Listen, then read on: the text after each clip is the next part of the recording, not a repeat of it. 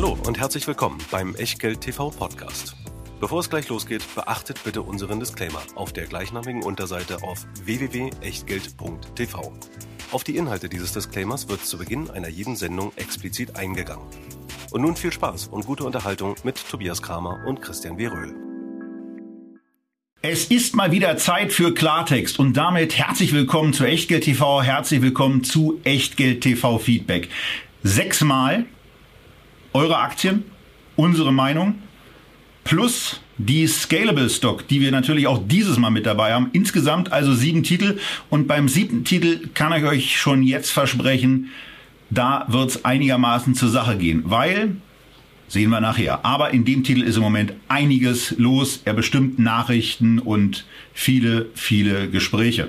Und wir sind zusammen wie immer Kramer und Röhl, aber vor allen Dingen Christian wie Röhl in Mitte. Mein Name ist Tobias Kramer und Christian beginnt wie immer mit unserem achten Wert, den wir jedes Mal in der Sendung mit dabei haben, mit dem Disclaimer. Christian. Nicht, nicht unser achter Wert, sondern sozusagen mein bester Freund, der Hinweis darauf, dass alles, was wir hier machen, keine Anlageberatung, keine Rechtsberatung, schon gar keine Steuerberatung ist und natürlich auch keine Aufforderung zum Kauf oder Verkauf von Wertpapieren. Wir tun hier Meinungen kund, heute nicht zu knapp zu sieben Wertpapieren. Und was ihr aus diesen Meinungen macht oder eben auch nicht, das ist ganz allein euer Ding und damit natürlich auch euer Risiko. Wir können dafür keinerlei Haftung übernehmen, genauso wenig wie wir eine Gewähr übernehmen können für Richtigkeit, Vollständigkeit und Aktualität der Unterlagen, die ihr natürlich auch zu dieser Sendung wo findet? Natürlich in der Echtgeld TV Lounge www.echtgeld.tv kostenlos registrieren und dann bekommt ihr nicht nur die Unterlagen zu allen Sendungen dort zum Download, sondern natürlich auch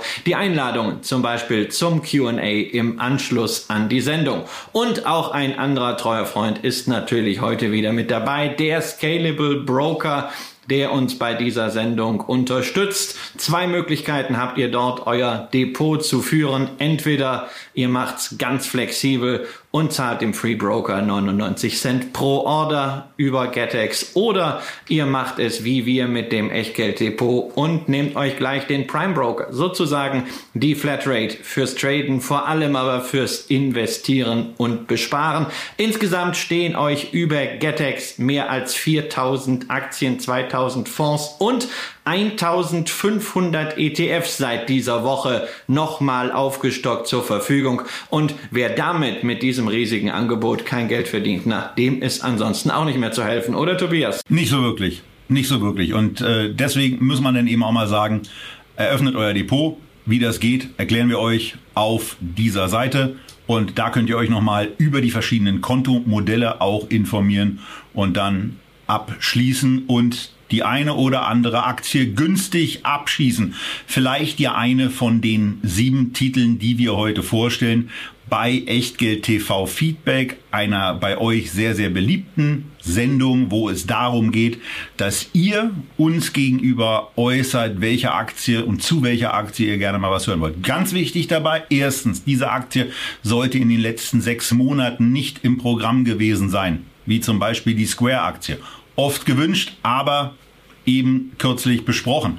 Äh, zum anderen sollte es eine Aktie sein, die mindestens 100 Millionen Euro Market Cap mitbringt. Das hm, erfüllen die heute vorzustellenden Titel allesamt und der Wertpapierhandel sollte wie üblich bei den Echtgeldregularien auch so sein, dass mindestens 50.000 Euro am Tag gehandelt werden. So. Und der erste Titel, der hat, den hatten wir gefühlt eigentlich schon immer wieder mal mit dabei. Es ist BASF. Ich erinnere mich noch, Christian, an die, an die lustige Korrektur, als ich nicht auf dieses Anilin gekommen bin, was zur badischen Anilin- und Soda-Fabrik ja mit dazugehört, als A.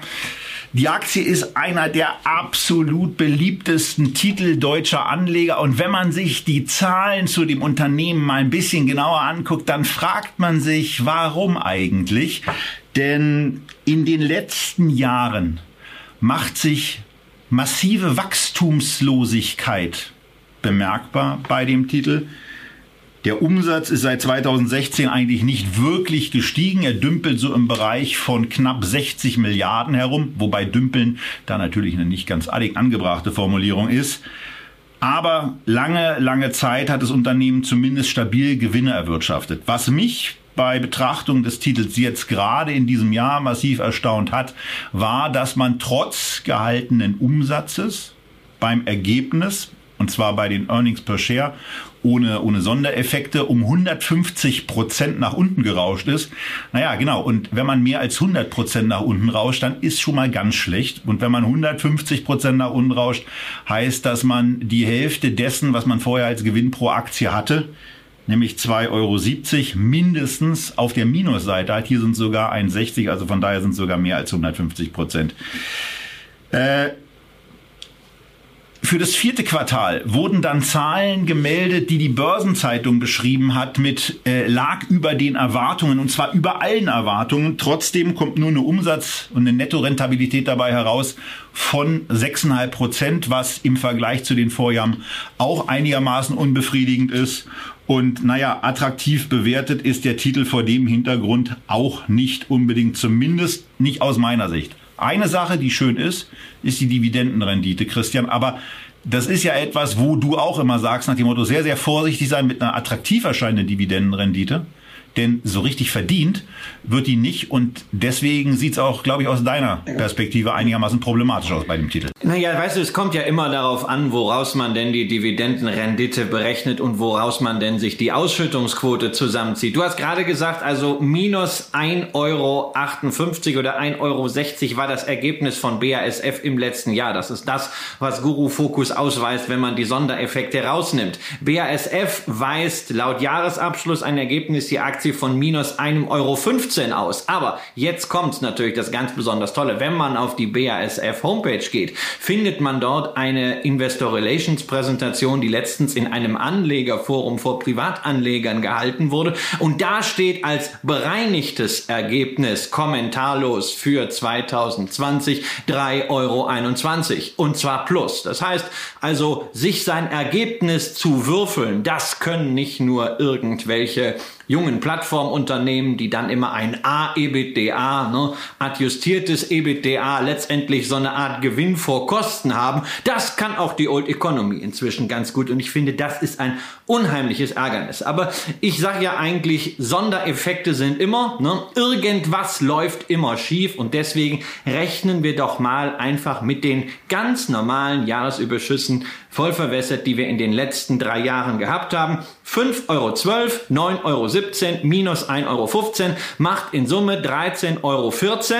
Dividende 3,20 Euro plus 3,30 Euro plus dieses Jahr dann wieder demnächst 3,30 Euro macht 9,80 Euro.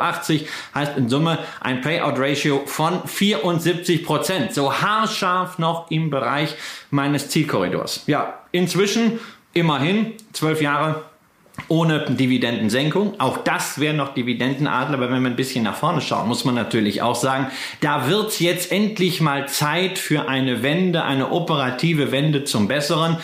Und die hängt natürlich insbesondere am Öl, denn wir wollen nicht vergessen, Petrochemie bei BASF 41,8 Prozent Umsatzanteil. Und da muss man sich natürlich nicht wundern, dass es letztes Jahr auch ergebnismäßig da ziemlich reingerechnet hat, insbesondere weil man im Petrochemiegeschäft auch einiges mal wertberichtigt hat. Ansonsten, wir hatten immer wieder darauf hingewiesen, Tobias, dass wir zehn Jahre Wirtschaftsboom hatten, ein hochzyklisches Unternehmen. Wir reden hier wirklich über das größte Chemie Unternehmen der Welt und die haben es in den allerbesten Zeiten nicht geschafft, daraus irgendwie Kapital zu schlagen. Und das ist natürlich etwas, äh, was mir immenses Stirnrunzeln bereitet.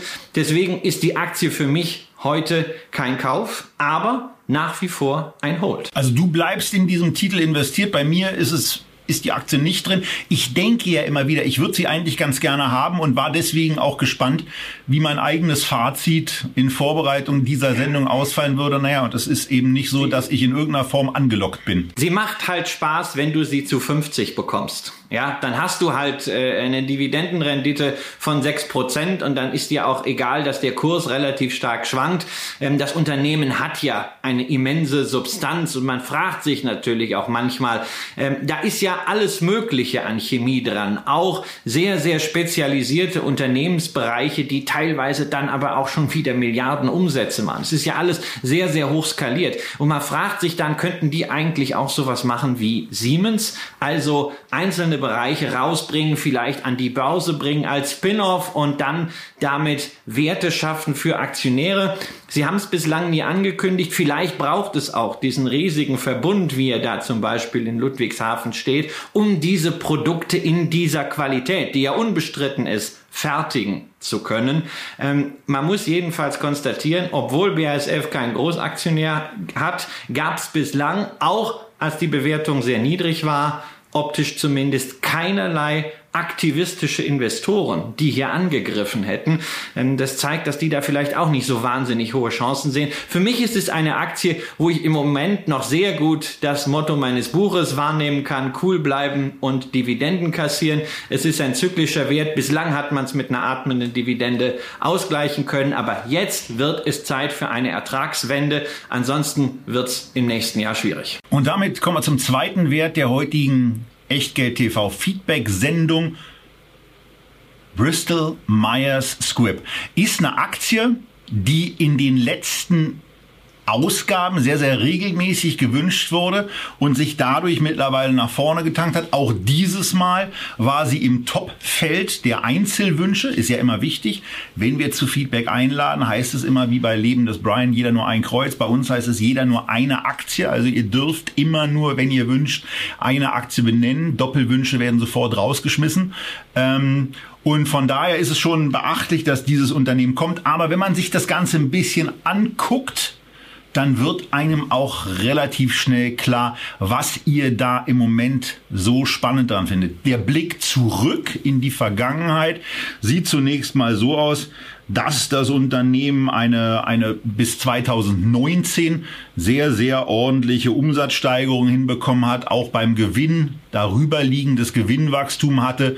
Dann ist im Jahr 2020 äh, ein bisschen was konsolidiert worden, was Christian gleich nochmal erläutert. Was daran aber schon massiv erstaunt, ist, wenn man dann so Zahlen sieht, dass zum Beispiel das der, dass der Umsatz im Vergleich zum Vorjahr, wie auch immer der zustande kommt, von Christian kommt gleich mehr dazu, um 60 Prozent zugelegt hat und die Nettorendite von plus 13 auf minus 21 Prozent eingebrochen ist. Das ist zumindest an der Stelle etwas, was äh, sehr, sehr negativ wirkt und wo dann das Unternehmen erstmal beweisen sollte, auf Basis zumindest eines für mich oder vielleicht auch zwei für noch vorsichtigere Gesellen beweisen muss, dass es wirklich so preiswert ist, wie es mit dem Blick nach vorne aussieht, Christian. Denn da ist es so, dass hier eine, eine, eine Umswitch-Story quasi angedeutet wird, die in Analystenschätzungen schon drin ist und die auch notwendig ist, dass sie gelingt. Denn ein weiteres Negativmerkmal will ich ganz zum Schluss noch mit auf den Weg geben. Wir haben bei diesem Unternehmen im Moment einen siebener Multiplikator EBITDA Nettoschulden, also siebenfache, das siebenfache EBITDA äh, benötigt man, um die Nettoschulden zu bezahlen. Wir sagen normalerweise Faktor 4, da geht so die, die dick leuchtende gelbe Lampe an und sieben ist dann schon ordentlich drüber. Ja, das ist das Dumme, dass man sich mit den Zahlen bei diesem Unternehmen sehr, sehr schwer tut. Es gibt so ein paar Zahlen, die sind eindeutig. Ja. Also, dass die Marktkapitalisierung 148 Milliarden Dollar ist beispielsweise und dass die Schulden insgesamt die langfristigen bei 48 liegen. Das ist schon mal sehr, sehr ordentliche Hausnummer und diese Schulden kommen nicht von ungefähr, sondern sie kommen daher, dass man im Jahr 2019 Celgene übernommen hat, ähm, ein, ja, sozusagen Wettbewerber für 74 Milliarden Dollar. Ich sage diese Zahlen bewusst, dass klar ist, in welche Dimensionen man sich hier vorgewagt hat. Das war nicht so irgendwie eine von den Übernahmen, die Pharmakonzerne halt laufend irgendwie tätigen. Also äh, auch Bristol Myers Squibb hat letztens nochmal für 13 Milliarden Myocardia übernommen. Das ist halt so, das läuft so mit. Aber 74 Milliarden ist einfach hier selbst für den siebtgrößten Pharmakonzern der Welt, sowohl nach Market Cap als auch nach Umsatz, eine ordentliche Hausnummer. Und deswegen tut man sich natürlich schwer, diese Zahlen aus der Vergangenheit jetzt zu vergleichen und nach vorne zu projizieren. Da muss man sehr, sehr viele Sicherheitsabschläge machen. Äh, insbesondere natürlich auch, weil im letzten Jahr zwar erstmals einerseits Celgene voll konsolidiert wurde, deswegen auch der Umsatzsprung, man gleichzeitig aber schon ein Jahr nach dem Kauf die ersten Wertberichtigungen äh, vorgenommen hat. Denn klar, ne, also wenn man eine solche Übernahme in solchen Zeiten tätigt, da sind wir wieder bei dem, was wir öfters schon mal erklärt haben, Goodwill, der Übernahme Luft im, äh, in der Bilanz. Und äh, ja, das äh, ist ein bisschen hier abgelassen worden. Und deswegen sieht das Ergebnis für das vergangene Jahr auch so rot aus. Also, äh, wir haben es hier mit einem echten Gamechanger-Thema zu tun. Das kann sehr positiv ausgehen, kann aber eben auch sehr negativ laufen. Und deswegen ist die Börse hier sehr, sehr vorsichtig. Wenn wir die Analystenschätzung nehmen und wirklich von 7,50 Euro Gewinn in diesem Jahr ausgehen, haben wir es hier mit dem einzigen großen Pharmaunternehmen zu tun, das ein einstelliges KGV auf 2021er Basis hat. Ansonsten sehen wir sehr häufig Werte 13, 14, 15 oder halt in der Top-Liga dann auch rauf bis Johnson Johnson äh, bis an die 20. Ja, und also um die Frage da auch gleich mitzunehmen, äh, was würden wir mit der, mit der Aktie machen? Also bei mir hätte sie keinen Platz. Ich würde ganz gerne erst erstmal sehen, dass sie diesen günstig wirkenden Zukunftsausblick erstmal bestätigen und ansonsten finde ich die Verschuldungssituation eben auch ähm, ordentlich anspruchsvoll. Wie ist es bei dir, Christian? Also ich tue mich ja grundsätzlich mit so Pharmaunternehmen schwer. Ja, äh, das eine ist, sind natürlich Kennzahlen, darüber haben wir hier gesprochen. Das andere ist die bewusste Entscheidung. Ja, Pharma will ich im Depot haben. Nehme ich denn jetzt eine Glaxo oder nehme ich jetzt eine äh, Novartis, nehme ich eine Roche und ich mache sowas dann ganz gerne quantitativ, beziehungsweise auch mit Blick auf den Portfolio-Kontext, weil US-Werte hat man ja vielleicht in anderen Branchen sowieso, deswegen ist Pharma auch ganz schön, um mal, wenn man große Werte haben möchte, die beiden Schweizer mit reinzunehmen. Ähm, aber ich habe mir hier mal angeschaut, wie könnte denn überhaupt so ein Investment Case qualitativ für Bristol Myers Squibb aussehen? Und ich habe mal versucht, da überhaupt mich so ein bisschen reinzudenken und habe also festgestellt, aha, sie haben gerade eine sehr wegweisende Immuntherapie mit körpereigenen T-Zellen. Ne? Wir erinnern uns vielleicht an den Biologieunterricht oder an den einen oder anderen Drosten-Podcast. Das haben sie gerade entwickelt, unter anderem gegen das multiple Myelom. Ja, kennt man, oder? Nein, kennt man natürlich nicht. Auch das habe ich nachgeguckt. Das ist eine krankhafte Vermehrung von der Antikörperproduktion in den Zellen. So, und dagegen haben sie jetzt ein Medikament, das soll ein Riesenmarkt sein. 45 Prozent Wachstum in den nächsten zehn Jahren pro Jahr werden veranschlagt. Das ist von der FDA jetzt zugelassen. So, und dann gibt es eine ganze Reihe weiterer Medikamente und Wirkstoffe. Dann stolpert man darüber, dass sie mit Revlimid einen Blockbuster da drin haben, der bislang 12 Milliarden Milliarden Umsatz macht, der aber innerhalb der nächsten Jahre seine Exklusivität, seinen Patentschutz verliert. Sie müssen sich also jetzt mit den Generika-Herstellern auf einen geordneten Rollout einigen. Man merkt plötzlich, ups, man versteht diese Dinge gar nicht so. Man glaubt ja zumindest bei anderen Unternehmen das Geschäftsmodell, weil man halt täglich vielleicht auch als Konsument damit zu tun hat, besser zu verstehen. Hier brauche ich ja schon irgendwie ein Wörterbuch, um überhaupt zu verstehen, worum es geht. Und insofern muss ich sagen, ist es bei mir eine Kennzahlenentscheidung, eine Portfolio-Kontextentscheidung und da brauche ich keinen US-amerikanischen Pharmawert mit einer unklaren Transformationsstory. Da halte ich es hier an dieser Stelle wirklich mit Warren Buffett. Investieren in Umbrüchen ist mir an dieser dieser Stelle zu riskant. Äh, wir haben das bei anderen Werten schon mal gesagt. Lieber dann auf etwas höherem Niveau mit besserem Gefühl einsteigen als jetzt. Und damit kommen wir zum dritten Unternehmen des heutigen Tages, BYD. So eine schöne Abkürzung. Build Your Dreams. Von diesen Träumen hat sich irgendwann auch mal Warren Buffett anstecken lassen und hat eine sehr, sehr ordentliche Position in diesem Unternehmen erworben. Ich selber bin in der Aktie seit Januar 2015 investiert. Äh, also ich weiß gar nicht, ob ich in diesen Also wenn ich den, wenn ich die aktuelle Performance so betrachte, müsste ich genau in diesen Dip hineingekauft haben, ähm, der sich dann dort abgespielt hat. Und äh, habe auch in der Tat, das hatte ich glaube ich in einer Sendung schon mal erwähnt, zu dem aktuellen Kurs vor einigen Monaten, das müsste gewesen sein, was steht hier, der November, äh, ein Drittel dieser Position abgebaut, weil sie mir damals eben im Zuge dieser ganzen Rallye von Elektroautomobilaktien ein bisschen zu heiß gelaufen erschien. Und daran wird auch deutlich, wie schwierig das Ganze immer wieder ist, einzuschätzen, ob eine Aktie eben im Moment diese, das Ende einer solchen Fahnenstange schon ausgebildet hat, die in der, in der nicht logarithmischen Darstellung mit diesem, mit diesem deutlichen Ausschlag eben noch, äh, noch stärker seht. Die Aktie ist da nochmal von meinem Verkaufskurs etwa 40 Prozent weiter gestiegen und ist jetzt in etwa wieder da angekommen, ähm, wo ich sie damals verkauft hatte. Also das ist schon mal sehr, sehr schwierig. Was machen die? Was, was bilden die für Träume? Die bauen eben auch Elektroautos, aber eben nicht nur das, sondern sind auch bei Bussen in vielen Städten vertreten, fertigen Züge und natürlich auch diese wichtige Geschichte, dass es auch Akkus von BYD gibt, die ja äh, für Elektromobilität das A und O sind. Von daher aus meiner Sicht eine Aktie, wenn wir jetzt mal ein bisschen auf die Zahlen gucken, die immer noch sehr, sehr ordentlich bewertet ist, die ich im Moment auch zu diesen Kursen nicht mit einer, mit einer normalen Position kaufen würde, sondern wenn dann einfach mal immer wieder tröpfchenweise einsteigen würde. Aber ähm, naja, es ist ein Unternehmen, was eben schon ordentlich tätig ist, was ein etwas breiter aufgestelltes Portfolio auch mitbringt.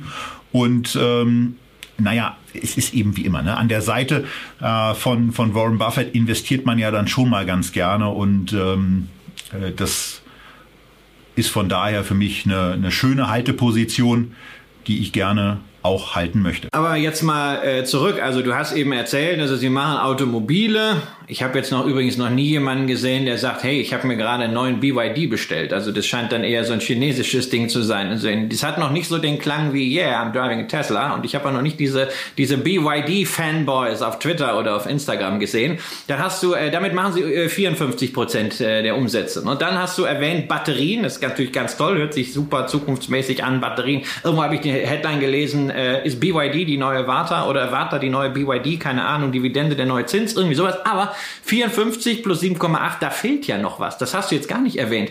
38,9 Prozent entfallen auf den Bereich äh, Mobile Phone und Assembly, also Zusammenschrauben. Und da fragt man sich natürlich schon, also dieser E-Mobility-Umsatz, ähm, den will man natürlich auch mit einem gewissen Multiple ausstatten. Aber ist eigentlich dieses Zusammenschrauben von irgendwelchen Mobiltelefonen? Hab übrigens auch noch nie ein BYD-Mobiltelefon äh, selbst gesehen, sondern das dann irgendwie wirklich äh, in China oder Auftragsfertigung.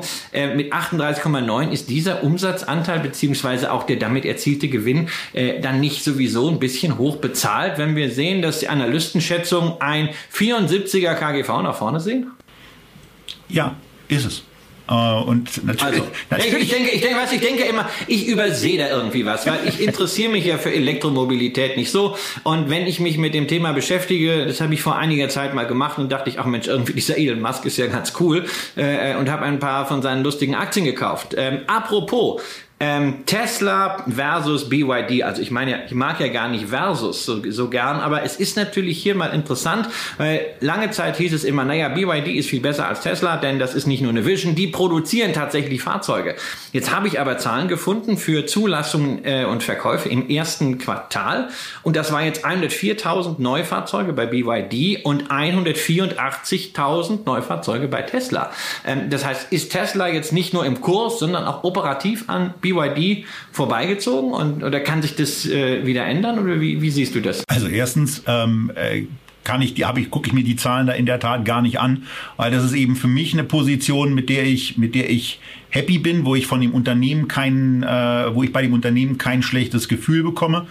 Ähm, und wo ich eben auch weiß, dass die Aufstellung breiter ist und wo ich äh, insbesondere Nachrichten sehr, sehr stark und sehr, sehr häufig, sehr, sehr regelmäßig wahrnehme, sind, ist dieses Busgeschäft, wo, wo, wo Städte dann eben einfach sagen, sie statten ihre Busflotte mit, also insbesondere im asiatischen und auch ähm, im, äh, im australischen Raum, äh, sie statten ihre Städte mit, mit BYD-Bussen aus. Und äh, das ist eben etwas, wo, wo man sich wohlfühlt und wo man sicherlich auch sagen muss, äh, natürlich ist diese Aktie im Moment freundlich formuliert, ambitioniert bewertet. Deswegen sage ich ja auch, ich würde sie im Moment selber auch nicht ähm, mit der mit der für mich üblichen Einstiegsgröße ein Prozent liquides Nettovermögen kaufen, um dann auf zwei oder drei Prozent aufzubauen, sondern wenn ich von dem Unternehmen überzeugt bin und unbedingt in diesen Elektromobility-Markt äh, rein will, zu dem er nach deinen Aussagen ja nur zu 62 Prozent besteht, dann ist es eben äh, eine Aktie, wo ich sehr tröpfchenweise, möglicherweise auch mit einem Sparauftrag einsteigen würde, aber eben nicht mit einer, mit einer Position. Hier ist es eben so, dass ich genau deswegen, auch wegen dieser Überlegungen, äh, die ich ja teile, dass die Aktie eben hoch bewertet ist, ähm, eben meine Position auch reduziert habe, also dass einen ordentlichen Teil des Geldes rausgenommen habe, um von den Gewinnen äh, zumindest auch ein bisschen attraktiver bewertete Aktien kaufen zu können. Macht das jetzt immer noch Sinn zu reduzieren? Es ging ja jetzt ein Euro gerechnet so von 30 auf 19 runter. Ja, es kommt, es kommt wer, darauf an, auf die, also es kommt wer, ja dann auf die persönliche Allokation an. Wenn Sie, wenn Sie bei mir, wenn Sie bei mir auf der alten Stufe in der Portfoliogewichtung wären, dann würde ich in der Tat auch noch reduzieren ähm, und im Moment habe ich eben eine, eine Wohlfühlgröße, die dürfte so bei 1,5 Prozent im Moment liegen erreicht, wo ich sage, das ist in Ordnung. Ich will ja in irgendeiner Form in diesem Markt äh, investiert sein. Ich habe ja bei Tesla auch sehr, sehr leidvoll erfahren müssen, äh, dass dieser, dieser Ausstieg im ich, äh, März, April äh, 2000 19, 2019, ähm, als ich mich von meinen, von meinen Tesla-Aktien getrennt habe und im September, dummerweise September 2019 nicht wieder eingestiegen bin, äh, dass es nachteilig sein kann. Und das ist ja auch das, was, was, was so ein bisschen die Quintessenz dessen hier ist, was wir an Ping-Pong des Öfteren haben, dass eben auch dieses, dieses Aussteigen ähm, dann manchmal sehr beschwerlich ist, weil man eben nicht valide abschätzen kann, in welche, in welche Bewertungshöhen ein Unternehmen hineinspringt und welche Erfolge es eben noch haben wird. Ich glaube, dass BYD ein sehr gutes Unternehmen ist. Ich habe einen sehr, sehr guten Einstiegskurs aus aktueller Betrachtung und deswegen bleibe ich aufgrund meiner Allokationshöhe da im Moment ein entspannter Investor, würde aber selber, wie gesagt, eben im Moment nicht in diese Aktie einsteigen. Da geht es dir so wie mir, beispielsweise bei Louis Vuitton oder bei Hermes. Ja, die würde ich heute auch wahrscheinlich. Also eine Hermes würde ich heute nicht kaufen. Aber hm, ich habe Spaß daran. Ja, und, und, und du hast, ja, klar, und das ist ja verschieden der Spaß. Als die, als die Louis Vuitton letztens die 600 gerissen hat, dachte ich auch an unsere Jahresendsendung. Ich glaube, es war die Jahresendsendung 2018, wo dann unsere, unsere, unser beider Beuteschema ähm, dann auch deckungsgleich waren. Ähm, und wir beide gesagt haben, äh, Spitzenunternehmen günstig, also verhältnismäßig günstig bewertet. Und davon ist die BYD-Aktie im Moment eben deutlich entfernt. Und die LVMH aus meiner Sicht im Übrigen auch. Aber die ist ja gar nicht Thema. Und wir sind ja jetzt nach dreimal B. Äh, das kann ich schon mal vorwegnehmen. Wir kommen gar nicht so besonders weit im Alphabet. Wir sind jetzt bei C angekommen. Da gibt's nämlich auch noch was. Und wir gehen nach Kanada. Wir gehen nach Kanada auf die Schiene zu einem absoluten Qualitätsunternehmen namens Canadian National Railways. Und wenn man sich das Unternehmen anguckt, dann sieht man im Grunde auch bei der Umsatzentwicklung, der läuft, das läuft auch wie auf Schienen, dreiprozentiges Wachstum. Der Gewinn entwickelt sich ein bisschen langsamer. Da ist es dann immer so, wo ich dann sage, bei, bei so einem langsamen Wachstum, das kann auch ganz, äh, das kann auch mal eine, eine Betrachtungsebene sein. Ich habe mir jetzt nur die fünf Jahres, äh, das fünf Jahreswachstum angekommen. Da ist das Gewinnwachstum eben bei nur in Anführungsstrichen 1,5 Prozent. Aber es ist eben auch da eine Ertragsmaschine, bei der sich allerdings die Ertragsbewertung in den letzten Monaten auch, aber auch Jahren signifikant verändert hat. Während der Titel im Jahr 2017 noch mit einem 14er KGV gehandelt wurde, ist dieses KGV auf Basis der Daten von 2020 im Moment bei knapp 28 angekommen. Das ist schon mal äh, sehr, sehr, sehr, sehr ambitioniert bei einem, bei einem sehr langen Wachstum. Aber hier geht es eben auch darum, sichere Cashflows oder sicher erscheinende Cashflows. Ich kann die Sicherheit dieses eines solchen Geschäftsmodells in den nächsten fünf oder zehn Jahren ja, ich würde sagen, sie ist da, aber wer naja, weiß schon, was da an Innovationen irgendwo man kommt. Schon, man kann es schon, man kann es schon sehen. Ja, wenn du einfach, wenn du einfach mal die letzten 25 Jahre anschaust, äh, bei Canadian National Railway hat es immerhin gereicht, jedes Jahr eine steigende Dividende auszuschütten. Ist nämlich tatsächlich gerade ein kanadischer Dividendenaristokrat geworden. Und die wird auch das verdient. Ist, und genau, die wird verdient. Wir äh, sehen bei Eisenbahngesellschaften traditionell äh, relativ niedrige Payout-Ratios, unter 50 Prozent. Deswegen ist die Rendite nicht so großartig. Aber ähm, es ist eben ein Infrastrukturinvestment. Äh, ein solches Infrastrukturinvestment wird in diesen Zeiten, wo halbwegs sichere, stabile Cashflows eben ordentlich bezahlt werden, auch mit solchen Multiples versehen.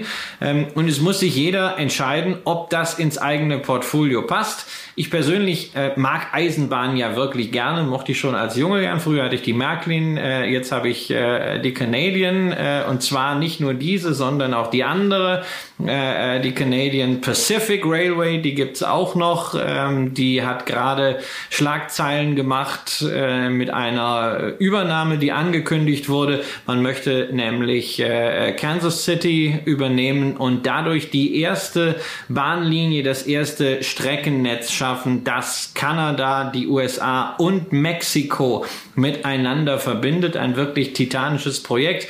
Die Aktie von Canadian Pacific ist zuletzt besser gelaufen. Das Unternehmen insgesamt war expansiver, war wachstumsstärker, während Canadian National Railway eher ja, etwas defensiver, etwas gebremst vorgegangen ist. Ähm, deswegen auch nicht so diese Steigerungsraten, die vielleicht aktuell diese Bewertung äh, rechtfertigen. Ich persönlich bin der Meinung, Eisenbahn gehört in jedes größere Portfolio, gerade wenn man eine breite Abdeckung haben möchte. Infrastruktur natürlich gerade auch vor dem Hintergrund dessen, dass äh, Biden Transport, aber insbesondere auch den Aufbau des Landes sehr, sehr stark in den Vordergrund gestellt hat. Beide Unternehmen, sowohl Canadian Pacific als auch Canadian National, haben äh, in den USA Ressourcen und Schienennetze. Canadian National hat eine äh, ganze Strecke runter bis zum Golf von Mexiko, also nicht bis Mexiko, aber bis zum Golf von Mexiko.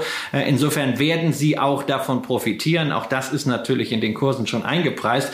Was vielleicht noch wichtig ist für denjenigen, der sagt, also Eisenbahn hätte ich schon ganz gerne, aber Kanada nervt mich irgendwie wegen der Quellensteuer. Ja, wenn man da keine Vorabbefreiung erreicht, dann ist es natürlich immer eine Alternative, sich auch eine der anderen Bahnlinien, nämlich aus den USA, zum Beispiel eine Union Pacific oder eine CSX reinzunehmen. Die Aktien sind sehr, sehr stark schon korreliert. Das sind alles Infrastruktur und natürlich Konjunktur und in gewisser Hinsicht gerade in Kanada auch Rohstoffplays. Tobias, Eisenbahn, was für dich? Hm, also ich würde lieber mit Julians äh, Holzeisenbahn spielen und ansonsten auch mal mit einer Märklin ähm, und habe ansonsten äh, da kein gesteigertes Interesse dran.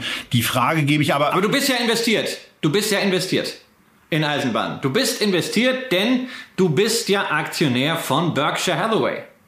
Und Warren Buffett hat ja Burlington North Santa Fe die Eisenbahngesellschaft im Laufe der Jahre zusammengebastelt und im jüngsten Shareholder Letter hat er sie quasi nochmal geadelt. Als eine seiner vier Perlen, ne? Ja, seine drei, seine drei. Er hat gesagt, also eine, das, das was ganz oben kommt, äh, äh, ist natürlich das ganze Versicherungs- und Rückversicherungsgeschäft und dann annähernd gleichwertig die Eisenbahn, 100% Burlington North Santa Fe und die Apple-Beteiligung auf einer Stufe. Und das ist interessant. Da sieht man auch diese Wertschätzung für die Cashflows, die da drin stehen. Gut, er hat sie halt früher eingekauft. Wer hier dabei sein will, sollte es meiner Ansicht nach machen, äh, wie Buffett, das Pulver mal trocken halten. Aber wenn es hier so einen Rutsch gibt von 10, 15 Prozent nach unten, war das retrospektiv immer eine gute Gelegenheit, um hier reinzugehen. Und man kann ja auch schon mal den ersten Fuß in die Tür stellen. Ja, ähm, du hast du hast gesagt, dass für dich das Werte sind Eisenbahnaktien, die ins Depot gehören. Da schließt sich für mich natürlich die Frage an, wenn du, wenn du an so ein Depot denkst und an eine Positionierung in diesem Teilbereich, wie viel Prozent aus dem nicht, wie Bauch- viel Prozent, wie viel Prozent, also wenn, wenn du, wenn du ein Depot mit 50 Werten hast, da kann, können ein oder zwei Eisenbahnwerte dabei sein. Ein oder zwei? Okay. Ja. Also das ist dann, es ist ein, ein, ein Infra, für den Bereich Infrastruktur, äh, wird ja immer gebündelt als, als Industriewerte, äh, Transportation. Ähm, da kann es doch wunderbar eine solche Eisenbahn sein. Und äh, es gibt natürlich auch Alternativen für Investoren, die gerne nach Asien schauen. Und, äh, MTR hat einen sehr, sehr guten Track Record, wenn sie anders positioniert ist. Aber ähm, man kann sich da sehr, sehr gut umschauen. Man kann aber natürlich auch sagen, hey, was brauche ich das denn, wenn ich doch Berkshire Hathaway Aktionär bin? Das ist doch da drin. Wobei man sich natürlich die Frage, wenn ich Berkshire Hathaway Aktionär bin, was brauche ich dann noch sowieso bei vielen anderen Titeln auch stellen könnte. Genau, da weiß ich, dass ich ein von einem konservativ ausgerichteten Investor zusammengestelltes Portfolio habe mit einer Total Expense Ratio nahezu null. Bei dem Gehalt, was Warren Buffett sich da noch gibt.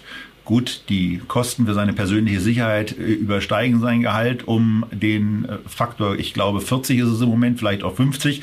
Aber ähm, er ist es ja eben auch wert und hat den Unternehmen, äh, dem Unternehmen, den Unternehmern, in die er investiert hat und vor allen Dingen auch den Aktionären sehr, sehr viel eingebracht. Von daher eh in der Tat da für mich die einfachere Möglichkeit, das über Bande zu spielen und dann zu sagen, lassen wir das mal den Warren machen. So, das war die nordamerikanische Seite für jetzt. Und jetzt kommen wir zu einem Nebenwert, der eigentlich sehr, sehr lange schon immer gehypt, wo, oder wo der Hype quasi herbeigeschrieben wurde und irgendwann hat es dann auch richtig angefangen, extrem zu explodieren. Den Chart, den wir hier in der normalen Darstellung haben, der macht schon deutlich, dass da viel Positives passiert ist bei Eckert und Ziegler. Ähm, deswegen auch nochmal in der logarithmischen Darstellung, wo ihr im Grunde genommen seht, dass es im Grunde genommen zwei große Sprünge gab. Einmal nach der Finanzkrise, eine sehr, sehr beeindruckende Entwicklung von, ja, da ungefähr so 1,5 Euro hoch auf bis zu 8, dann eine lange Seitwärtsphase und irgendwann, als die Aktie nochmal auf 5 etwa heruntergedröppelt war, ging es dann ab mit diesem Titel. Und äh, das liegt daran, Christian, dass, ähm, naja, zwei Geschäftsbereiche jetzt mittlerweile da sind, wovon der eine äh, wächst wie Hulle. Ja, also eigentlich ist Eckert und Ziegler ja ein Traditionsunternehmen, was zurückzuführen ist bis zu den Forschungsinstituten der Akademie der Wissenschaften in der DDR. Äh, man hat sich beschäftigt mit äh, isotopentechnischen Komponenten, also allem, was mit Radioaktivität zusammenhängt und insbesondere ihrer Nutzung in der Medizin und in der Industrie, in der Messtechnik, aber auch bei Bestrahlungen.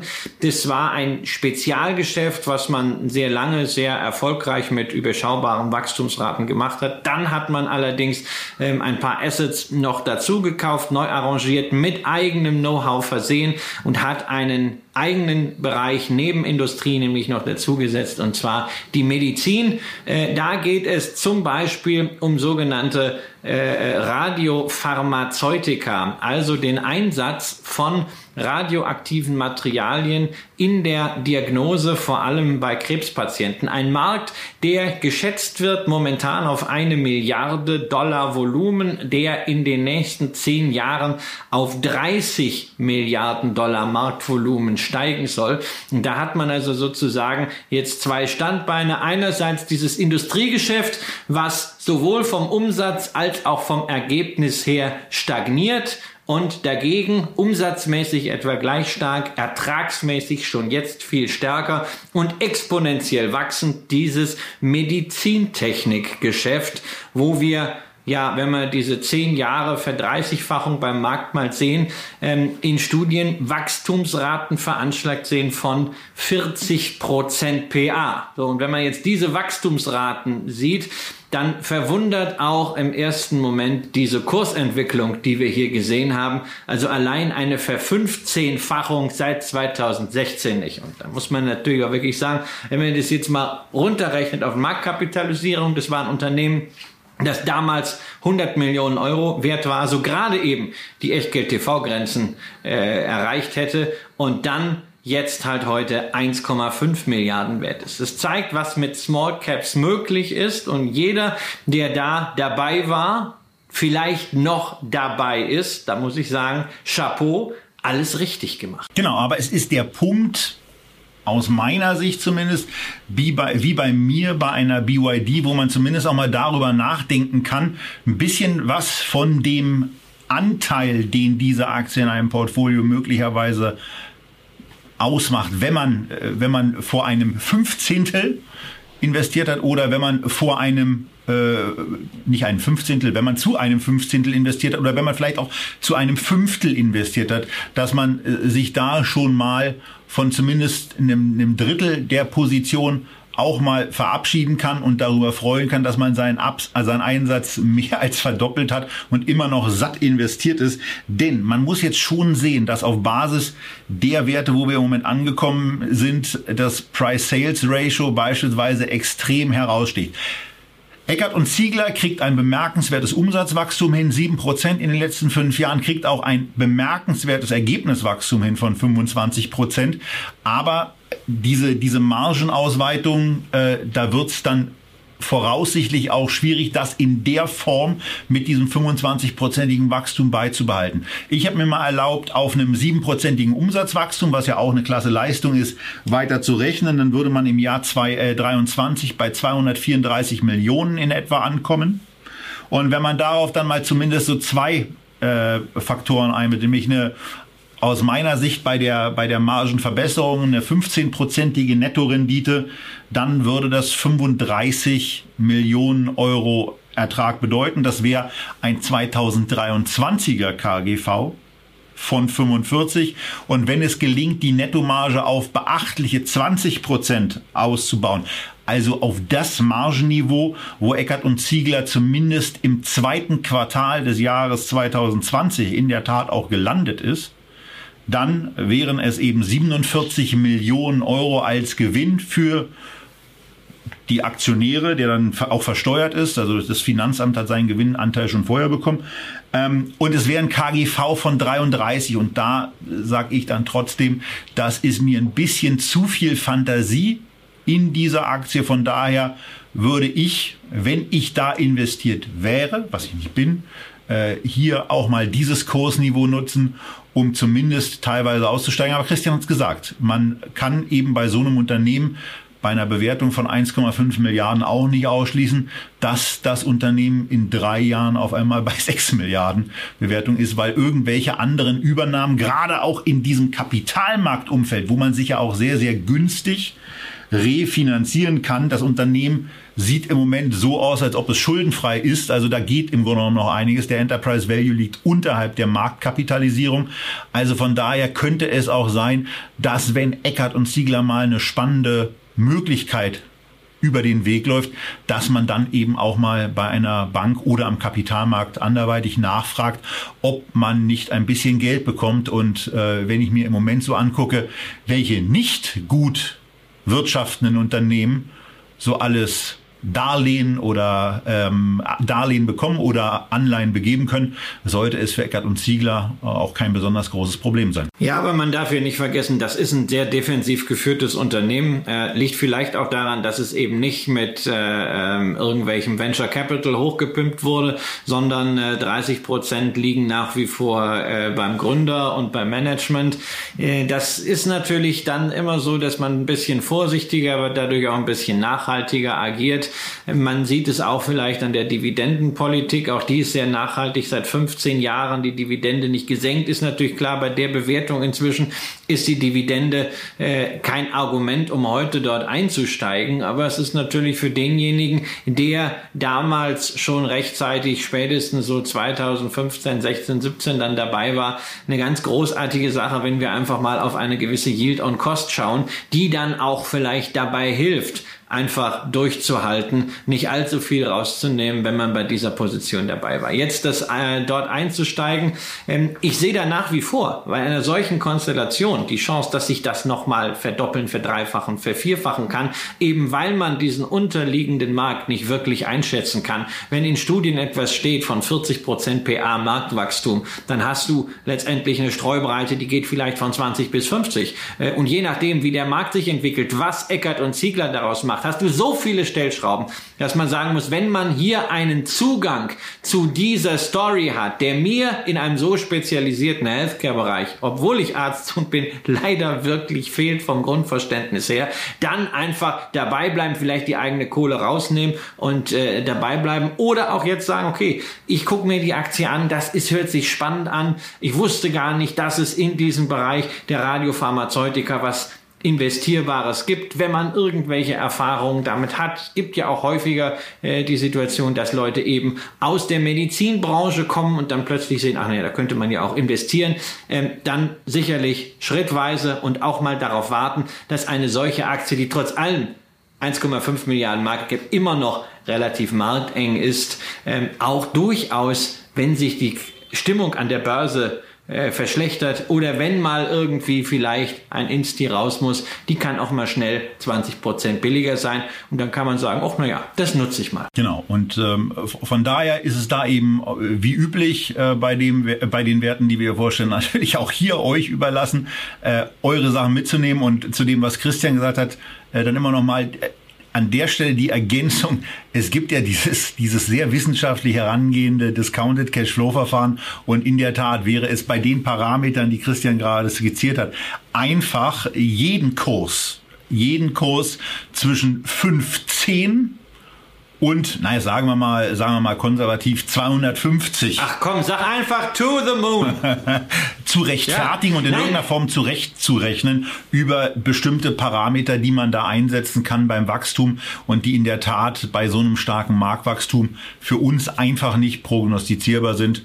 Äh, von daher entscheidet hier wie üblich selber und wir wenden uns dem nächsten Unternehmen zu und sind damit, naja, ein bisschen aus Deutschland raus, aber ähm, das Thema äh, dessen, was das Unternehmen macht, ist hier auch sehr, sehr beliebt. Wir sind bei Higher Smart Home. Und da, äh, Christian, bring uns doch erstmal auf den Stand. Was machen die eigentlich? Smart Home klingt der super. Weiße Ware die machen weiße Ware. Ich finde, das klingt so, das klingt schön. Ne? Das klingt so ein bisschen nach Karstadt. So früher, wenn du in Karstadt reingegangen bist, so vor 30 Jahren, stand da Kurzwaren. Heute kennt kaum noch jemand Kurzwaren. Und so Strumpfbänder und Reißverschlüsse und Gummilitzen. Ja, aber das machen die nicht, sondern die machen weiße Ware und weiße Ware, das ist traditionell der Sammelbegriff für Kühlschränke, Gefrierschränke und Waschmaschinen. Also Haushaltsgeräte. Oh, super spannend, oder was? Naja, man packt einfach Smart Home da dran, vernetzt das Ganze, sodass der Kühlschrank Kühlschrank quasi in der Lage wäre, beim Rewe Online-Shopping anzurufen oder eine E-Mail zu schicken, äh, dass das Bier alle ist und man doch bitte was nachliefern soll.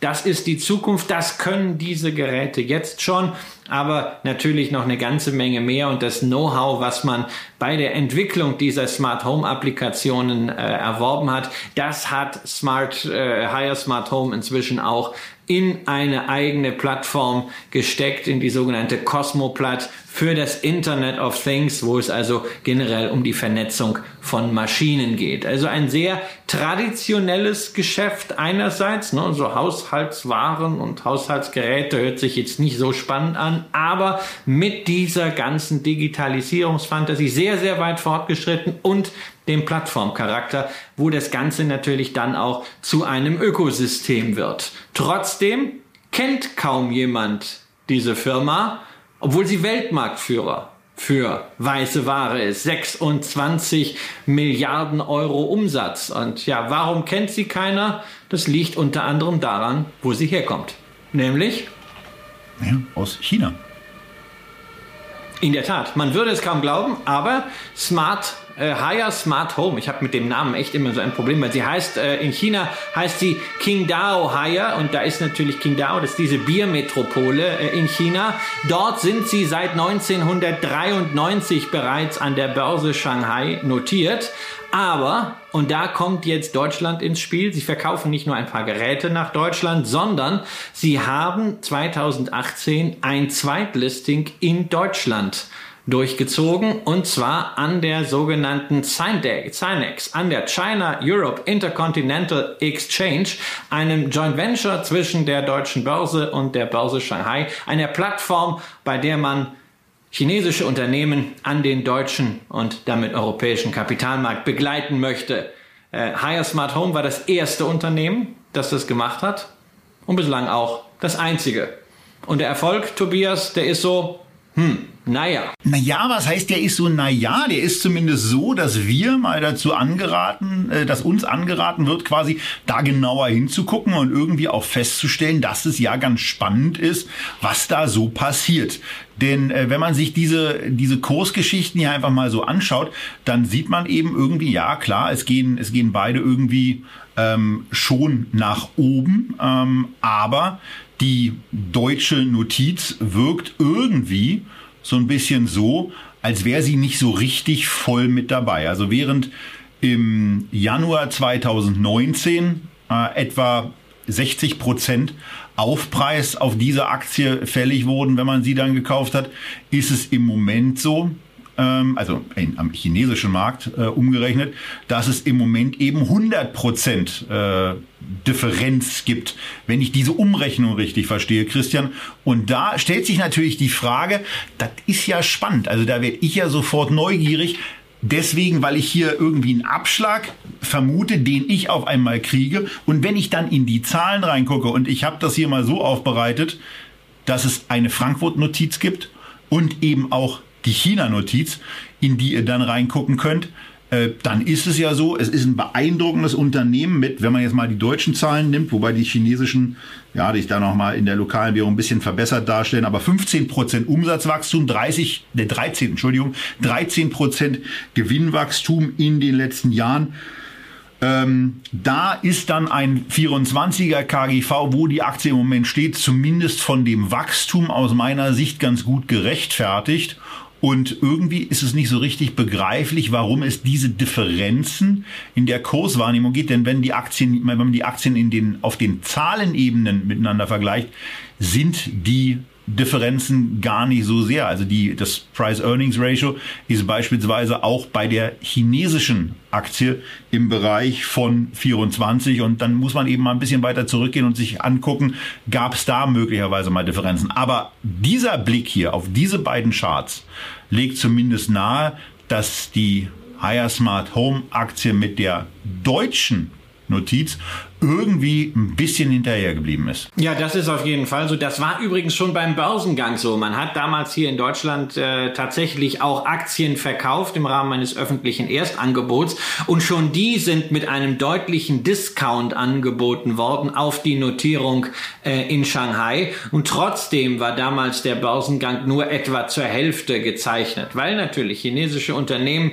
sich hier in Deutschland sehr, sehr schwer tun, nachdem es einige Fälle gegeben hat, wo irgendwelche äh, China-Butzen äh, mit 99,99 Prozent äh, Minus hier rausgegangen sind. Die hatten auch alle einstellige KGVs, KGV 2,5 und sonst was. Problem war, am Ende haben sie keine Gewinne gemacht und die Kohle war weg. Das ist bei Higher Smart Home zumindest auf einem anderen Größenniveau alles inzwischen, wirkt dadurch auch transparenter und es gibt nicht nur zwei Handelsplätze, sondern es gibt seit einiger Zeit auch einen dritten, nämlich auch in Hongkong wird die Aktie gehandelt und man kennt das schon durchaus durchaus bei chinesischen Werten, dass diese A-Aktien, die von den Chinesen selbst ja gekauft werden können, ähm, wirklich ziemlich gehypt sind bisweilen, dass sie immer so Knappheitspreise haben, dass sie auch teurer sind als die Aktien, die dann in Hongkong gehandelt werden, zumindest in guten Börsenzeiten, wie wir es momentan erleben. Allerdings dass dann nochmal an einem dritten Handelsplatz, wie hier in Deutschland, ein deutliches Abgeld auf die Notierung in Hongkong dann ist. Das äh, sieht man allerdings sehr, sehr selten.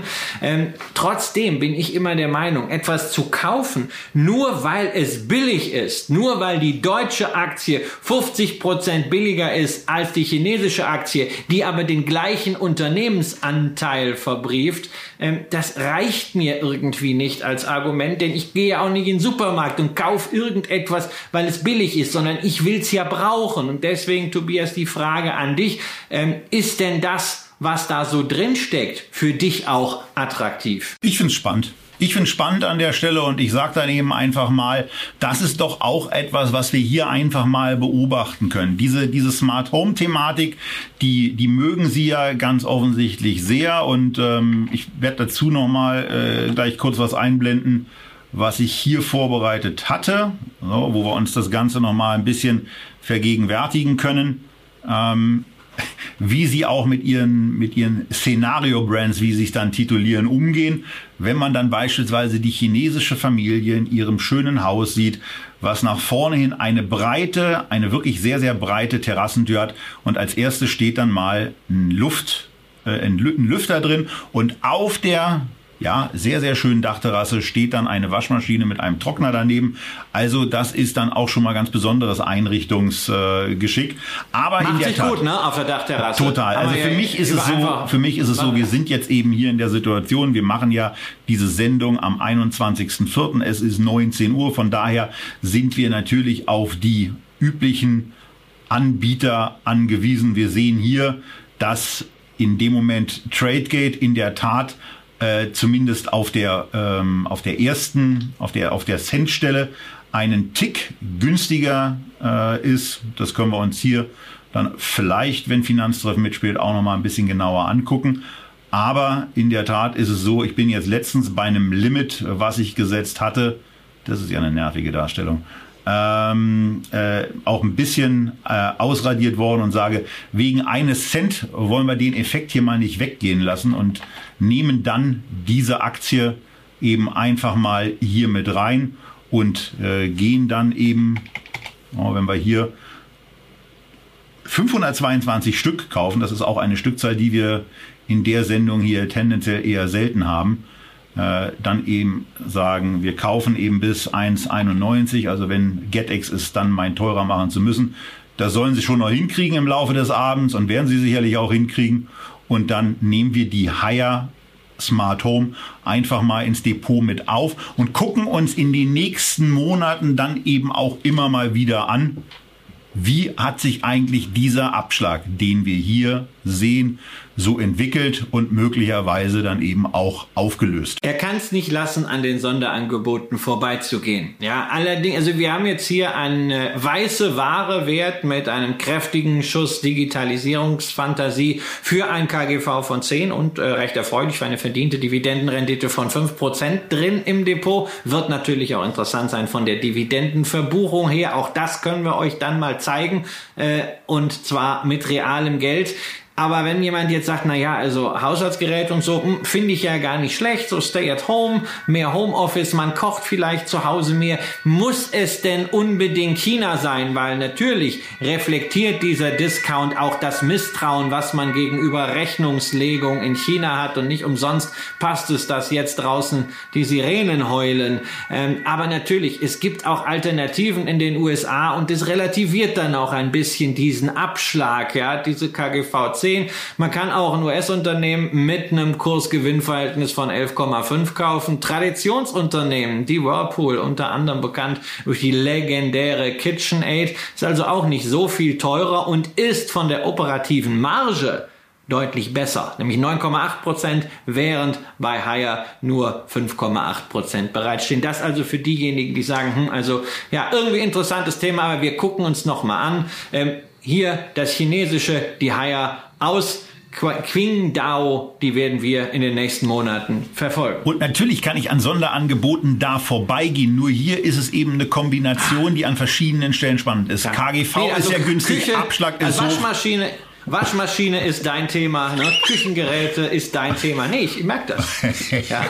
ja, nee, du wartest, darauf, du wartest auf die sich selbst befüllende Waschmaschine. Ja. Ach nee, du, waschen, also das, das, das, das ginge. Das Wobei ich ginge glaube, du, bist, du, bist, einigermaßen. du bist sehr gut da drin, wenn es so darum geht, die Spülmaschine einzuräumen, oder? Spülmaschine einräumen. Ich bin auch sehr gut, wenn es darum geht, Wäsche aufzuhängen. Also das ist. Ja, vielleicht, ähm, könnt, vielleicht könntest du dich bei, bei Hire Smart Home bewerben, äh, um so, einen, äh, so eine KI mit zu programmieren, die eine Spülmaschine selbstständig einräumt. ja, also So da, nach da wäre ich, da wär ich nicht der. Schlechteste. Das kann man definitiv sagen. Und Ähm, ansonsten, wer von, wer von Hire noch nicht die Schnauze voll hat, ich glaube, das kann man hier sagen, weil er ein großer Freund unserer Sendung ist und ein wirklicher Vorkämpfer für Transparenz im Small Cap Segment. Äh, Gerion Kruse hat ein gutes Management-Interview geführt Ende letzten Jahres äh, mit Hire und das findet man auf seiner Homepage börsengeflüster.de. So, und damit ist Haier jetzt irgendwie vielleicht im Depot angekommen. Das können wir ganz zum Schluss nochmal nachgucken. Aber ganz zum Ende kommen wir ja immer noch mal bei Echtgeld TV Feedback zu der Bonusaktie, weil wir da noch eine kleine Extraschleife drehen und wir kommen jetzt zur sogenannten Scalable Stock. Da ist es auch so, dass wir im Dialog mit Scalable immer noch mal nachfragen, was ist denn bei euch gerade so los? Und ähm, eine Aktie, die natürlich auch aufgrund des Themas im Moment wie Hulle gehandelt wird, ist die Coinbase-Aktie. Und da ist es eben so, da fallen die Zahlen etwas dürftiger aus, weil es das Unternehmen noch nicht so richtig lange geht. Da würde auch der Chart sehr dürftig ausfallen und der fällt so dürftig aus, dass wir ihn nicht mal gemacht haben, weil das ist ähm, dann eben bei ein paar Tagen der Börsennotiz äh, relativ abstrus. So, Coinbase, was haben wir hier? Wir haben einen Handelsplatz für Kryptowährungen. Also mein absolutes Lieblingsthema.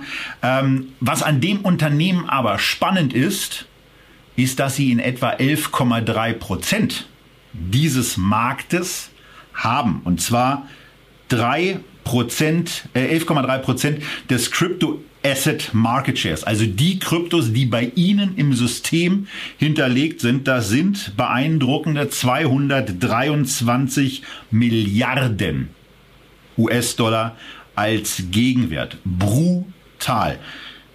Der Handelsumsatz im ersten Quartal des Jahres, der sehr, sehr schnell am, ich glaube, 2. oder 3. April mitgeteilt wurde, betrug 335 Milliarden US-Dollar.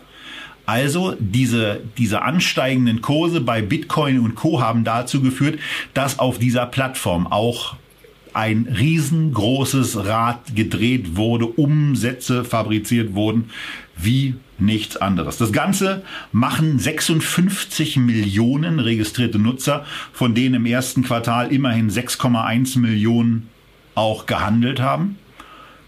Die machen das aus 100 Ländern und Coinbase, naja, beschäftigt dafür im Moment mehr als 1700 Mitarbeiter. Das Spannende hier ist aber das, was dann am Ende übrig bleibt. Und ihr seht, wenn ihr die Unterlagen vor euch habt, weil ihr schon rechts rangefahren seid oder weil ihr das Video guckt, auf der linken Seite der Darstellung den Umsatz, den Coinbase aus diesen Transaktionen zieht.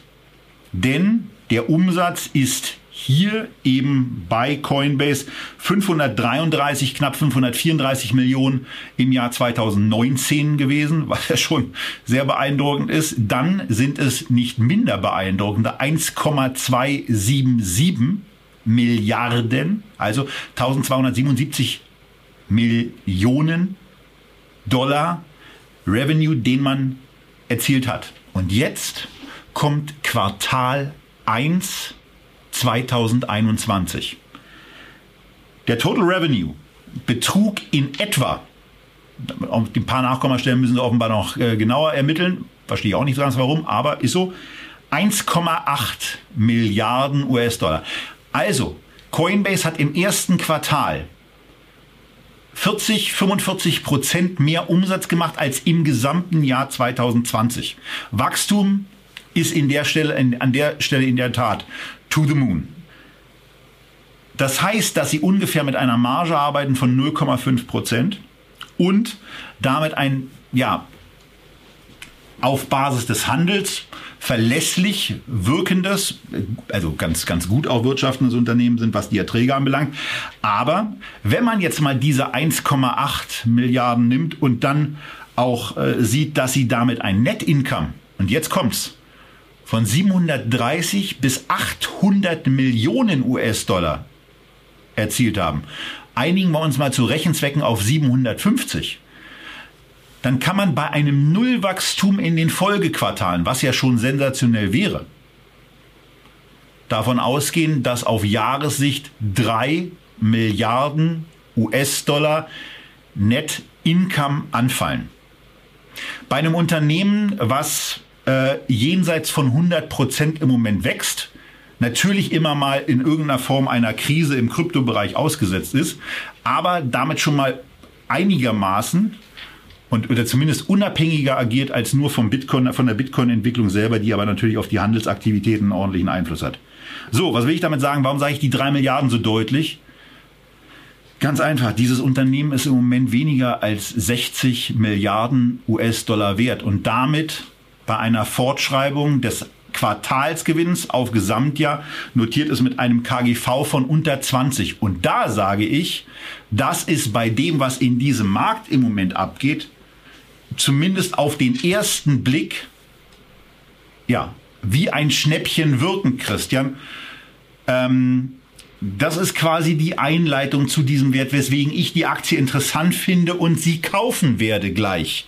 Während Christian. Ich, ich kann dazu gar nicht, ich kann dazu, ich kann dazu gar nicht sagen. Ich weiß nicht, ich erstarre gerade so zur Salzsäule vor Kryptokramer. Ja, ihr erinnert euch. Ja, noch vor wenigen Monaten sagt er hier, Bitcoin, ja, das ist wie ein ausgelutschter Fisherman, für den zahlt doch auch keiner was, ja. Dann habe ich ihn oder Bitcoin ist Bullshit, ja, oder bitte ein Bit. Und dann hat er irgendwann tatsächlich mal die ETP äh, von 21 Shares gekauft ins Echtgeld TV Depot. Und so langsam haben wir ihn daran geführt an das Krypto-Thema. Und jetzt ist er Kryptokramer und will sich auch bei einer Börse beteiligen, die teurer ist als alle äh, etablierten Börsen, die äh, 0,57 Prozent Handelsmarge macht. Ja, und natürlich, das sind Zahlen zum Niederknien, aber kann man diese Zahlen wirklich so in die Zukunft extrapolieren? Weil wir haben ja ansonsten auf Handelsplattformen und im Brokerage eins gelernt, mit steigendem Volumen kommen immer mehr Wettbewerber rein und die Margen schmelzen zusammen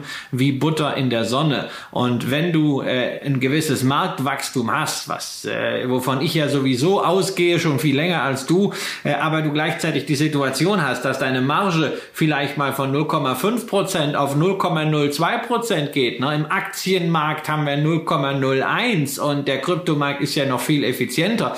Naja, dann frage ich mich, was bleibt dann noch von dieser Megakapitalisierung übrig? Ähm, das ist so ein, ein Thema, was ich mir bei diesem Börsengang sofort äh, gefragt habe.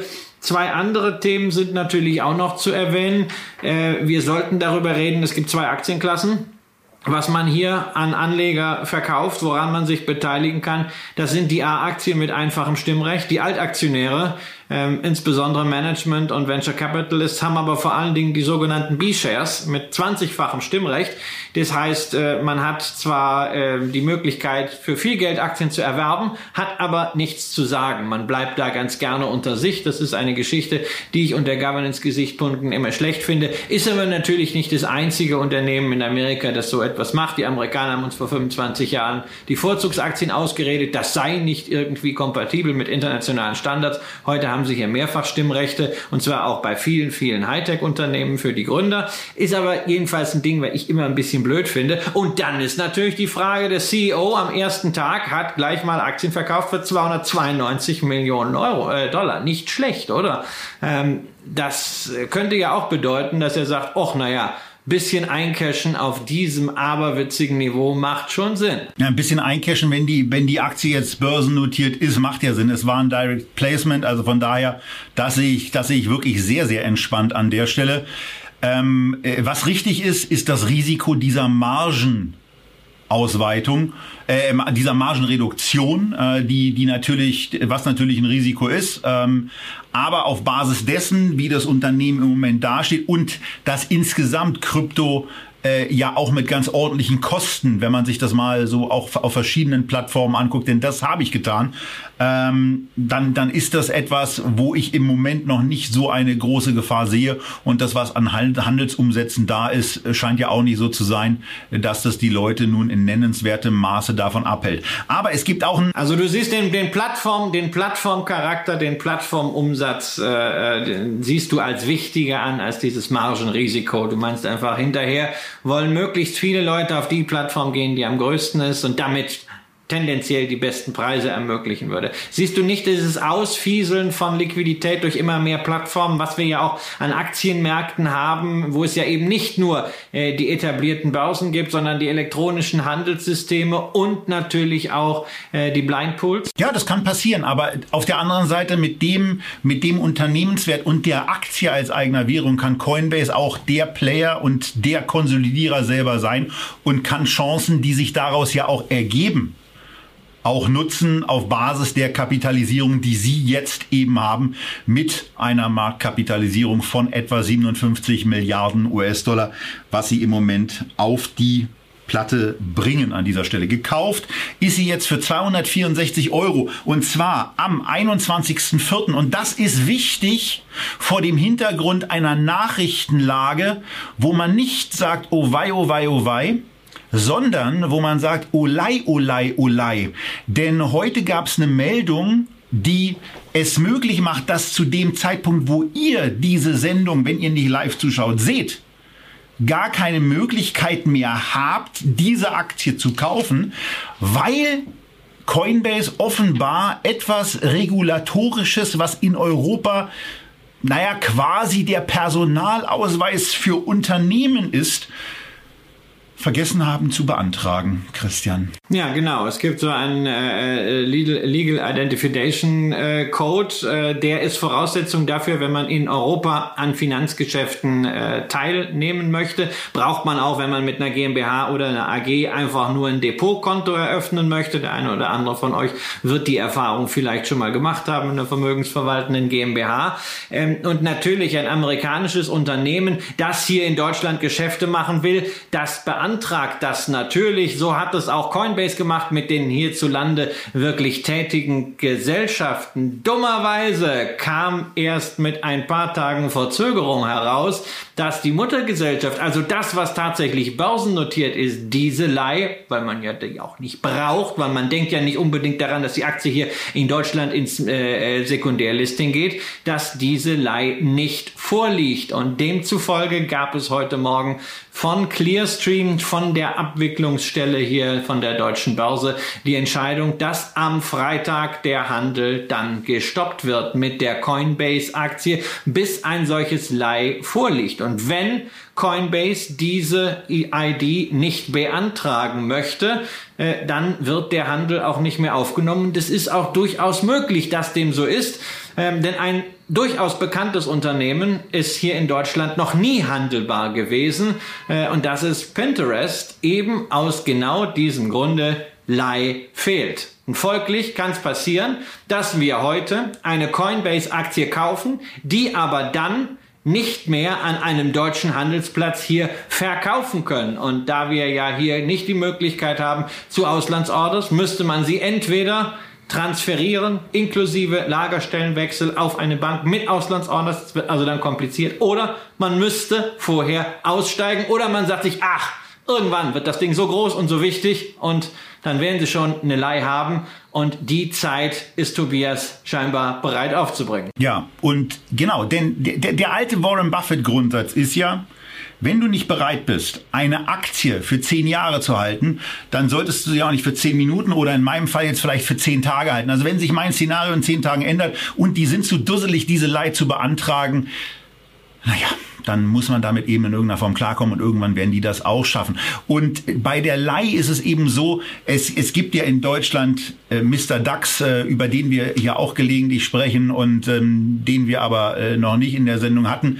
Äh, nicht, weil wir Dirk Müller hier nicht begrüßen würden, sondern ähm, weil es dazu einfach noch nicht den Anlass gab, äh, das mal zu tun und äh, da auch dieses Forum zu geben.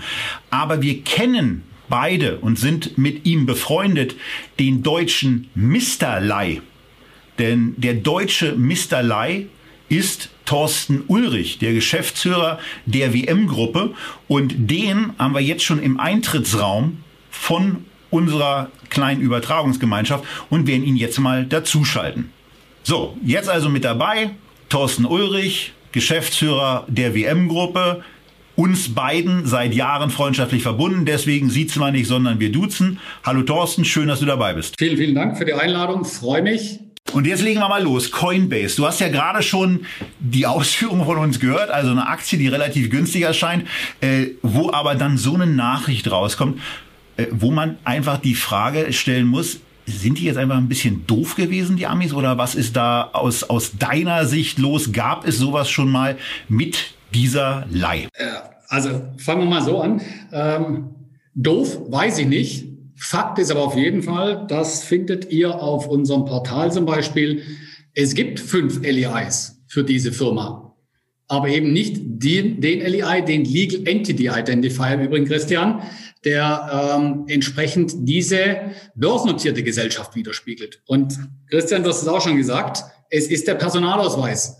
Und wenn ich meine 16-jährige Tochter mit meinem Personalausweis in die Disco schicke, oder heute heißt es irgendwie anders, glaube ich, ähm, dann mag der Türsteher vielleicht nicht richtig kontrollieren und einen reinlassen. Und heißt aber trotzdem nicht, dass nach 12 Uhr nicht vielleicht jemand auffallen kann, um Himmels Willen. Diese junge Dame mit diesem über 50-jährigen männlichen Personalausweis, also von dem, der darauf abgebildet ist, ist ein Problem. Lange Rede, kurzer Sinn.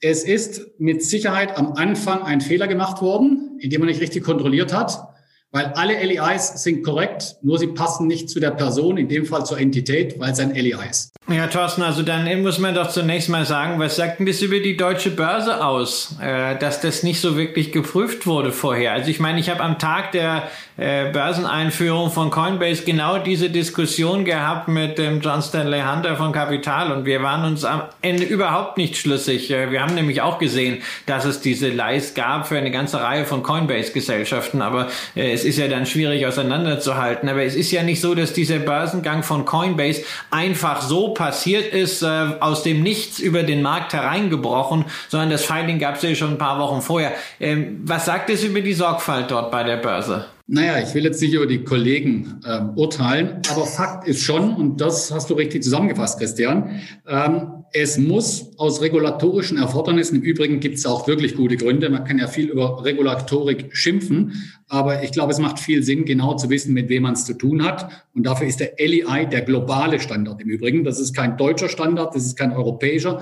ist ein globaler Standard, der vieles, vieles, vieles vereinfacht und sicherer macht. Also von daher sehr, sehr nützlich.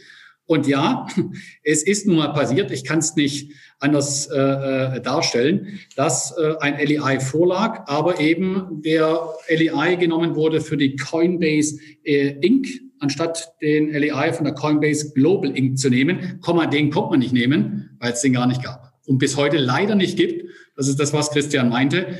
Ähm, er ist morgen da, er ist, die Aktie ist morgen handelbar. Es muss nur beantragt werden. Okay, das ist, das ist genau die Frage jetzt. Äh, ähm, das muss nur beantragt werden. Soweit ich da richtig informiert bin, kann das nur der Emittent selber. Sprich, das müsste die Coinbase Global dann machen. Ähm, soviel ich aber weiß, kann man die ja nicht dazu zwingen, oder? Und gleich daran anschließend die Frage, wenn das so wichtig ist, so international, ähm, wie kann dann überhaupt eine Coinbase Global oder auch eine Pinterest weltweit Geschäfte machen, ohne diese Leih tatsächlich zu besitzen? Also, erstmal fangen wir mit dem letzten Teil an. Das ist relativ simpel. Ähm, es gibt natürlich unterschiedliche Regulationen. Und die Regulation, die jetzt hier einschlägig ist, damit es hier in Europa ähm, entsprechend äh, diese Erfordernis gibt, ohne LEI dann nicht handelbar. Das ist die European Market Infrastructure Regulation, also kurz EMIR. Ähm, da geht es darum, dass der Datensatz nachher von den Zentralverwahrern gemeldet werden muss, inklusive einer LEI. Und wenn die LEI nicht korrekt ist oder nicht da ist, dann funktioniert es nicht. Also ein Handel wäre aus meiner Sicht theoretisch möglich, nur ein Handel ohne Abwicklung macht natürlich herzlich wenig Sinn. Ähm, der andere Teil, also nochmal, in den USA sieht es eben anders aus oder Asien oder anderen Jurisdiktionen. Der andere Teil ist natürlich, ähm, äh, dass äh, äh, niemand gezwungen werden kann. Und Tobias und Christian, ihr wisst es ja von anderen Sachen und ich war ja mal lange Jahre bei einer Börse. Äh, wenn ihr euch an Anleihen erinnert mit der Mindeststückelung, da ist ja auch nicht alles retailgerecht, wenn die im äh, sechsstelligen Bereich sind. Ähm, wenn der Emittent kein Interesse dran hat, dann macht er es nicht. Und ob hier die Coinbase Global Inc. Interesse daran hat, dass dieser Wert in Europa, äh, in Deutschland handelbar ist, das ist ein anderes Thema. Allerdings noch ein positives. Es muss nicht der Emittent die Entität selbst machen, aber es muss ein formal sauber beauftragter Dritter machen. Aber sonst geht es nicht. Also es kann jetzt nicht eine WM machen, es kann nicht ein, äh, äh, ein Tobias äh, Kramer machen. Es muss dann jemand vom Unternehmen beauftragen. Okay, und äh, du hast jetzt gesagt, es gibt von, und Christian hat es ja auch gesagt, von Coinbase verschiedene Unternehmen, die äh, so eine so, äh, solche LEI auch haben, auch vorlegen können, ähm, was ja dann die Frage nach sich zieht, äh, warum haben sie es eigentlich für diese nicht beantragt? Und vielleicht auch mal, äh, um das ein bisschen umfassender zu haben, wann muss man oder wann sollte man eigentlich als deutsches Unternehmen eine solche Leih beantragen? Also ich habe es schon mal erlebt, als wir ein Depotkonto mit meiner anderen Gesellschaft eröffnet haben, da haben wir ja euer Portal dann beispielsweise auch genutzt. Aber wann braucht man eine Leih? Wann braucht man diesen Personalausweis für Unternehmen? Ja, in der Tat. Ähm, ich meine, Christian, du warst es äh, schon sehr gut dargestellt. Unterscheiden wir mal zwei verschiedene Ebenen. Wenn natürlich jetzt hier die äh, Christian Röhl GmbH äh, entsprechend als Entität, nicht als Privatperson, mit Aktien handelt, und Christian, das hast du richtig gesagt, du kannst ohne LEI nicht handeln. Du kannst zu deiner Sparkasse, zu deinem Online-Broker, zu deiner Bank, zu deiner Privatbank, Volksbank, wie auch immer, du wirst keinen Trade absetzen können. So, das heißt, ähm, Entitäten, die mit Wertpapieren handeln, in Deutschland jetzt beispielsweise, benötigen den LEI. Also wollt ihr das machen, braucht ihr einen. Kurz und gut, no LEI, no trade. Die andere Geschichte, und das ist das mit Coinbase, ähm, wenn ähm, ein so, wenn ein Emittent ähm, eine Börsennotiz hat und damit eine Abwicklung benötigt, wird diese EMIR schlagend und dazu braucht es dann eines gültigen, eines richtigen, eines korrekten LEIs. Das ist die andere Seite der Medaille.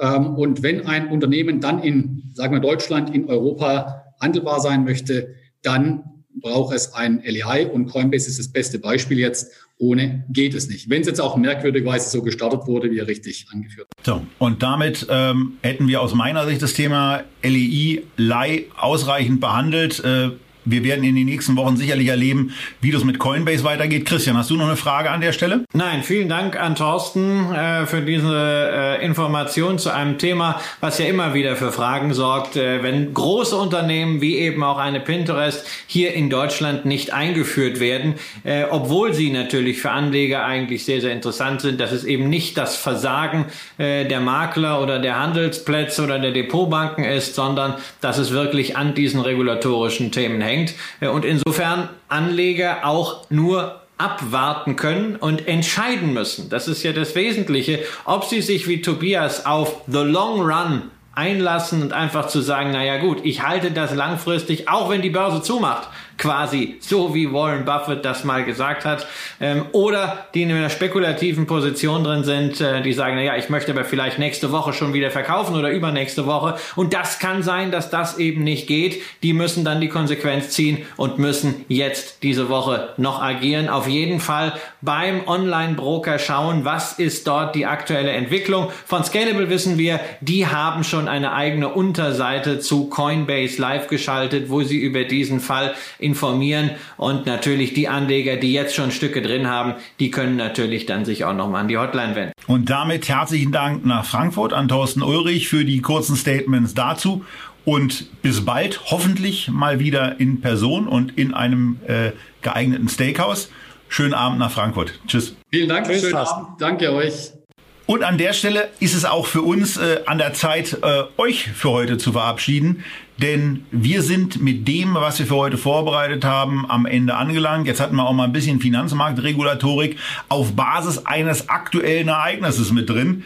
Es ist ein bisschen gähnig eigentlich, aber man kann dann eben auch sehen, wie plötzlich ein so ein, ja, ein so ein Gähnthema dann ereilen kann, weil die Einstellung der Börsennotiz ist natürlich schon mal eine Ansage und damit von meiner Seite aus schon mal Tschüss aus Berlin und die Schlussworte von Christian. Von meiner Seite natürlich auch Tschüss. War schön, dass ihr dabei wart. War schön, dass ihr euch uns äh, heute richtig viel Zeit geschenkt habt. Wir hoffen, dass ihr ein paar Inspirationen mitbekommen habt. Äh, vielleicht auch gerade die Coinbase-Sache zum Anlass nehmt, mal im Depot zu schauen, äh, was habt ihr denn so für Aktien, äh, bei denen äh, vielleicht auch irgendwelche Verbriefungsrisiken sind. Ne? Spezialstrukturen, Brookfield Renewable, wir erinnern uns dran. Äh, ansonsten solltet ihr diese Sendung aber auf jeden Fall zum Anlass nehmen, äh, uns zu sagen, was ihr euch noch von uns an Themen wünscht, was ihr vielleicht auch mal an speziellen Feedback-Sendungen gerne hättet. Der beste Platz dafür ist nicht die E-Mail, sondern unten drunter gleich Kommentare, Lob, Kritik, Anregungen. Wir freuen uns drüber. Vielen Dank, bleibt gesund, bis nächste Woche. Tschüss.